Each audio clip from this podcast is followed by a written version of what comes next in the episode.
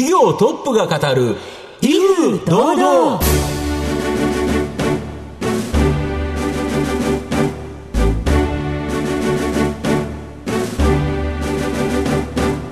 毎度相場の福の神こと藤本信之です。アシスタントの飯村美希です。この番組は巷で話題の気になる企業トップをお招きして番組の指揮者的役割である財産ネット企業調査部長藤本信之さんが独特のタクトさばきでゲストの人となりを楽しく奏でて紹介していく企業情報番組です。年内最後の放送となりますそうですね。2020年も最後ということで、はい、まあ、最後にふさわしいですね企業今日ご紹介したいなと思います。はい。どうぞ皆様番組最後までお楽しみください。この番組は企業のデジタルトランスフォーメーションを支援する IT サービスのトップランナーパシフィックネットの提供財産ネットの制作協力でお送りします。企業トップが語る威風堂々。それでは本日のゲストをご紹介します。証券コード9561東証グロース上場。株式会社グラッドキューブ。代表取締役 CEO 金島博樹さんにお越しいただいております金島さんどうぞよろしくお願いいたします。よろしくお願いします。よろしくお願いします。株式会社グラッドキューブは、大阪府大阪市中央区河原町に本社があります。自社開発のウェブサイト解析サービスなどの SARS 事業、インターネット広告の代理店業務が日本柱で、スポーツデータ AI 解析のスパイア事業を育成中の企業です。では、金島さんの方からも簡単に御社のことを教えてください。当社は3つの事業を現在行っております。はい、1つ目が、えー、ソフトウェアアザーサービス、まあ、SARS ですね。で、もう1つは、マーケティングソリューション事業部、いわゆる広告代理事業やサイト制作、動画制作など、そういったクリエイティブなことを行っている、えー、ソリューション事業です。3つ目が先ほど紹介いただいたスポーツを AI でアナライズする、うん、スパイア事業ということで、プロ野球 J リーグでバスケットの B リーグ、そして公営競技などのあの予想なども行っております。ありがとうございます。また後ほど企業については、えじっくりと伺っていきたいと思いますが、まずは金島さんの自己紹介を兼ねまして、しばし質問にお付き合いいただければと思いますので、どうぞよろしくお願いいたします。お願いします。子供の頃はどのようなお子さんでいらっしゃいましたか？小1から野球をしていて、まあ、気がつけばもうプロ野球目指すような子供でしたね。もう思い出は野球しかしてないイメージです。あ、それだけ熱心にやられていたんですね。はい。その他何かハマったことはありましたか？結構堕落した大学生活になってしまったんですけれども、途中でパチスロにを友達から誘われて、はい、すごい勝てるぞみたいな話で、まあ、そこであの分析をしようと、はい、でその店長の性格ってどういうところにいい設定を置くのかとか信頼の場所とかですね、えー、月から日まで、はい、えーと、どのあたりが、まあ、当たるのかとかそういう癖を見抜くようにエクセルのマクロを使ってで今日の当たりやすいゾーンはこの辺とこの辺だとか、はい、データ解析の会社もやってるんですけど、うん、まあ、僕が初めて何かを解析して成功体験を得たのがパチスロっていう、うん、で本当に仕事みたいに朝5時に並んで終わるのが夜中の23時とか。結構過酷ですね。めちゃくちゃ過酷でしたね。いやでももう当時からその分析っていうものがスタートしていたっていうことですよね。向いてましたね、はい。その後社会人のスタートはどちらだったんでしょうか？まあ僕の場合本当にしたいことが何なのかということと、将来起業したいということがあったので、はい、より人を見ていける仕事は何なのかとしっかり決めようって考えたところ消費者金融を選ばせてもらって、はい、まあお客さんである、の方々のいろんなタイプを見れるので、そういった人たちとどうやって会話を広げていきながらセールスしたり、督促したりして、しっかりとお金を貸して返していただけるというようなことを学びましたそちらも結構ハードな職種だとは思うんですけれども、何年ぐらいお勤めだったんでしょうか？4年ぐらいですかね。その後はどのようなご経歴になっていくのでしょうか？26歳の時にあの大交通事故ですね。はい、後ろから衝突されて、はい、もう下半身、今は歩けますけども、はい、不随なりかけて、はい、で首の脊髄、まあ、第第2、第3頸椎の損傷とかですね、もう手足のしびれとか、車椅子状態で、まあ、しばらく過ごして、不動不動産会社の社長になりたいなっていう夢があったんですけど、だけど、まあ、アクセルも踏めないような状況ぐらい、あの、怪我しましたので、だったら目と指だけ動く、もう最悪下半身不随でももう仕方がないわと思って、で、パソコンを始めたのがきっかけです。ああ、そうでしたか、はい。とってもじゃあ大きな出来事がそこであったわけですね。そうですね。そこから現在の事業の起業に至ってくるわけなんですね。そうですね。2007年1月から合同会社としてスタートしました。はい、はい、ありがとうございます。さて、現在にたどり着いてまいりました、金島さんの人となり、皆さんにはどのように伝わりましたでしょうか。後半では株式会社グランドキューブについてじっくりと伺っていきます。企業トップが語る、威風堂々。では後半です。藤本さんのタクトがどう冴え渡るのか、ゲストの金島さんとの共演をお楽しみください。まあ、御社の今の収益の日本柱である、まあ、SARS 事業と、まあ、マーケティングソリューション、インターネット広告代理店ですよね。はい、まずは SARS 事業、どんな製品、えー、サービスを提供されてるんですか？この SARS 事業というのは現在2つございまして、はい、1つ目はサイトをテストするという意味で、うん、サイテストという意味で、もともとは作りました。うん。あの第一スタートの事業としましては、はい、あの広告代理店事業からスタートしたんですけど、うん、広告をしているお客様は、うん、やはりサイトの改善をしていかないと、あのどうしても最終購買ページが、あのホームページとかになりますから。そこを改善、分析して改善しないことには、あの始まらないと。成果が上がらないと。いうことで、あの海外のツールとかも使っていたんですけど、なかなかお客さん自身が使いづらかったりしたので、もうそれだったら自分たちで開発してしまおうということで、日本製のテストツールを作ったんですけど、それだけじゃまだまだ物足りないということで、えヒートマップや今でいうのフォーム解析、EFO というんですけども、エントリーフォームを解析することであったり、レポーティングを AI で自動的に出してアドバイスしたりとかですね、まあ、その付随するさまざまなものを現在、こう機能として追加している状態です。なるほど、要はお客さんがどこを見てるとか、どこで詰まってるとか、はい、これを解析することによって改善して、はい、まあ、より購買を上げていくということですか？でできる限りお客様が、うん、あの道に迷わないように、うんナビゲートしているその動線設計をしっかりと分かりやすいページに誘導させていくこと、これがまず我々の一つのサースですね。なるほど。もう一つは、サイトのスピードがすごく遅いと、まあ我々スマホを使ってて、なかなか開かないと諦めイラッとしますよね。イラッとすると思う。正直イラッとしますよね。はい。で、それらをあの動画があったり、画像が重たかったり、まあいろんなものがを圧縮して最適化することで、うん、一瞬でサイトをパッと見れると。なるほど。で、これはあの、アマゾンやグーグルでも言われているんですけど、うん、1秒開くのが遅ければ、うん、まあ30%以上のユーザーが離れてしまうと。で、特にアマゾンのような大企業とかになってくると、うん、もう0.1秒遅くなるだけで100億円以上の損失があるそうなんですよね。ですからスピードっていうのはすごく重要でして、まあ、このサイトの分析とでサイトのスピード、これを改善していくことで、えー、より収益を高くするという、えー、ソリューションを提供しています。なるほど。であともう一つのですねマーケティングソリューションインターネット広告代理店、はい、これどんな事業になって他社とどう違うんですか？あの他社との違いは、3つございまして、はい、1つはクイックレスポンス、はい、2つ目は、うん、 SaaS との事業シナジー、はい、事業シナジーというのは、はい、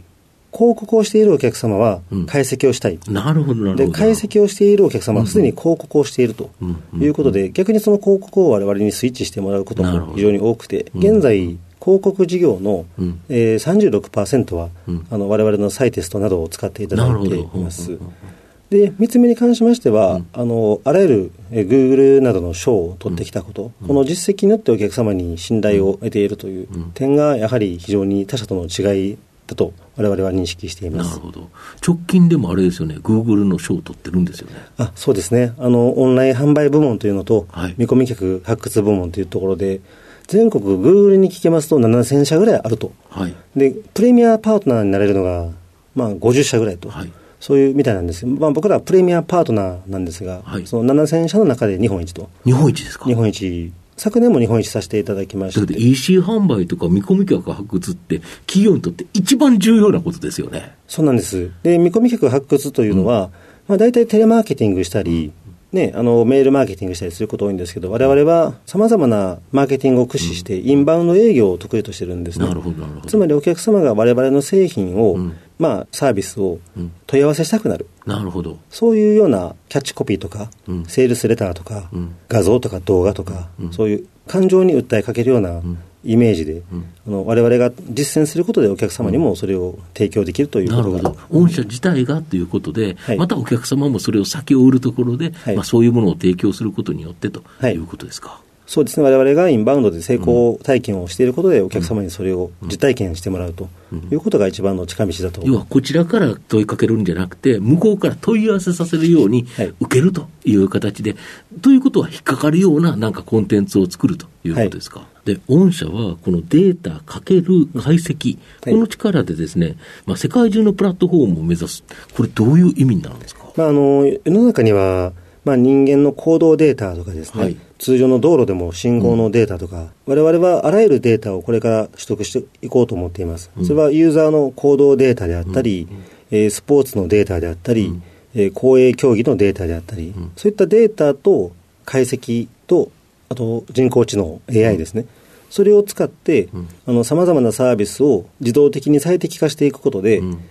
お客様の問題を解決したいと。なるほど。で、それを現在は日本のみですけれども、うん、まあ、今後海外に、え進出するためのプラットフォームに、解析プラットフォームになりたいと思っています。今まで解析って結構面倒くさいイメージあると思うんですよ。そ、ね、まあ、それをもうちょっとこう、さらに分かりやすく、うん、パッと見ても誰でもすぐできる、新卒でもできる、うん、そういったことがもっと広がってくると、あの仕事の幅も広がると実感していますので、そういったプラットフォームになることを目指しています。なるほどで、御社、今この SARS とマーケティングソリューション、これで稼いでるっていう会社なんですけど、はい、まだ赤字のバイヤー事業ですよね。これ、競馬などの公営ギャンブルからプロ野球、J リーグまで、ありとあらゆるスポーツのビッグデータを独自の AI、人工知能で解析するということなんですけど、はい、これ、かなり面白い事業ですよね。ありがとうございます。これ作り始めた時は2015年でして、うん、今からまあ7年前だったんですけど、うん、当初はスポーツとデータスポーツと AI ということで、みんな派手なマークだったんですね。まあそうですよね。野球だったら雨の日や先発するピッチャーによって、そのシートの値段が変わるダイナミックプライシングになっていくだろうなとか、いろいろ考えてまして、であれば、あの、グーグルやヤフーなどに依存するビジネスではなく、自分たちで発掘したビジネスを育てていきたいと思い、このスポーツ事業や公営ギャンブル事業というのを水平展開しました、うん、なるほど、はい、例えばスポーツ、まあ、僕、野球好きなので、はい、プロ野球だと一球速報とか、はい、これ、非常に見やすいのと、あとあれですよね、そのピッチャーがどこに投げるとか、逆にバッターがどこのコースが得意だとか、もう瞬時に見えるんですよね。そうですね、ホットゾーンとか言われる、うん、まあ、バッターの得意ゾーンというのが、まあ、その一球速報で見れることと同時に、うんうん。次の投球を投手が何を投げるのか、はい、えー、フォーシームかツーシームか、うん、カーブかとか、さまざまなものを分析しながら、球場ではなかなかその展開が見えないところもきちんと見えると、でそれを 3DCG にしまして、自動的に動く、最終的にこれらをゲーム化させて、賞金とかをやるようなスポーツベッティングに育てていきたいなというふうに思っています。なるほど、はい、今だと、競馬っていうところも非常に注目されてますよね。そうですね、2019年にスタートしまして、うん、ちょうどコロナ前だったんですけども、うん。競馬というものと AI がどれぐらいあの親和性高いのかをテストしたみたいなものだったんですね、うんうん、ところがスタートしてすぐにコロナになって、うん、あの爆発的にユーザーの問い合わせが増えまして、はい、で野球やサッカー、高校野球とかも全部中止になったんですけど、うん、競馬だけはまあ、ずっと開催されてたんですね、うんうん、まあ、それがわれわれの成長の拍車をかけて、うん、まあ、ユーザー数一気に伸びたっていう背景でした。これ、競馬は本当に馬券を予想してるんですよね、はい、これが結構、的中率と回収率がいいということで、はい、やっぱりファンの人が増えていってるってことですか？はい今はどんどん増えていってる状態で、まあ、僕自身も何度も驚いていますけど、うん、あのテストしているときにあの AI を最初に作った馬券があの100円が2000万になったんですね。はい、でこれなんだこれはっていう話になって、はい、でいろいろテストして今現在でも1週間に1回は100万円以上当たっている AI とかもいます、100円がということです100円がとかです、うん、大体そういう大割れレースを当てていくっていうのが、うん、まあ多分競馬の醍醐味だと思うんですよね、うん、誰でも当たるようなレースをやっていくより、大割れレースを当てていきたいっていう、そういうドラマとかを見たい人もいると思うんですが、われわれはそこに注力を今後していきます。なるほど。御社の今後の成長を引っ張るもの、改めて教えていただきたいんですけど。もちろん SARS やマーケティングソリューションは、うん、あの市場規模も成長しておりますが、うん、このスポーツっていう産業は、はい、2015年から2025年にかけて、5兆円から15兆円産業に変わっていくんですね。はい、ところが、インターネット広告の市場規模というのはまだ3兆円ととなっております。コロナが明けたとしまして、 Integrated Resort、あの、まあ、総合型リゾートですね。はい。はい、まあ、観光客を誘致してカジノをするとかですね。えっと、外国人が多々こうインバウンドで来るようになってくると、うん、あのスポーツを観戦する機会とか、うん、ベッティングする機会とかですね、うん、かなり増えてくると思うんですよ。ですから、この成長性の非常に高い SPAIA を展開していくとともに、海外の公営競技えも、まあ、全てコンプリートしてデータを集めて、で海外の人にも遊んでもらいたいと。いうことと同時に、まあ、ちょっとこれまた先の話ですけれども、仮想空間も作っていきたいなとは思っていまして、メタバース空間。メタメタバースですね、そのメタバースという仮想空間の中で、競馬とか、まあ他のものも仮想通貨で遊べると、暗号資産で遊べるというようなものも、まあ、おいおいは作っていきたいなというふうには考えています。では藤本さん最後の質問をお願いいたします。あなたの心に残る四字熟語を教えていただきたいんですが。一期一会です。はい。なぜ選ばれましたでしょうか？実はあの一期一会っていうブログを2009年からやってたんですね、はい、その意味っていうのは、うん、辞書で調べると、まあ、生涯に一度限りであることというふうに言われてはいますけど僕の中で一期一会っていうのは、うん、そのご縁を大切に、うん、一回一回の縁を大切にしながら育んでいくものだと辞書とは違う解釈をしておりまして、でそのご縁でいろんな仕事につながったり、少しの挨拶とか、レスポンスによって正直こうやって今日ラジオにも呼んでいただいているのも、一期一会のご縁であったと思うんですね。で、これがなければ僕、ここのラジオにも出れなかったと思いますし、で、また、社員とかお客様も、その一瞬の差で、あの縁になったりならなかったりしますので、そういうところを大切にしていきながら、あの事業拡大を目指したいなという思いを込めて一期一会というふうに考えています。はい。ありがとうございます。改めまして本日のゲストは、証券コード9561東証グロース上場株式会社グラッドキューブ代表取締役 CEO 金島博樹さんでした。金島さんありがとうございました。ありがとうございました。どうもありがとうございました。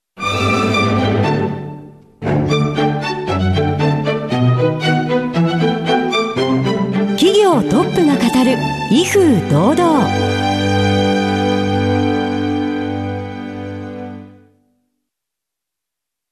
企業のデジタルトランスフォーメーションを支援する IT サービスのトップランナー、東証スタンダード、証券コード3021パシフィックネットは、パソコンの調達、設定、運用管理からクラウドサービスの導入まで、企業のデジタルトランスフォーメーションをサブスクリプションで支援する信頼のパートナーです。取引実績1万社を超える IT サービス企業、東証スタンダード、証券コード3021パシフィックネットにご注目ください。お送りしてきました企業トップが語る威風堂々そろそろお別れのお時間です。今日のゲストは株式会社グラッドキューブ代表取締役 CEO 金島博樹さんでした。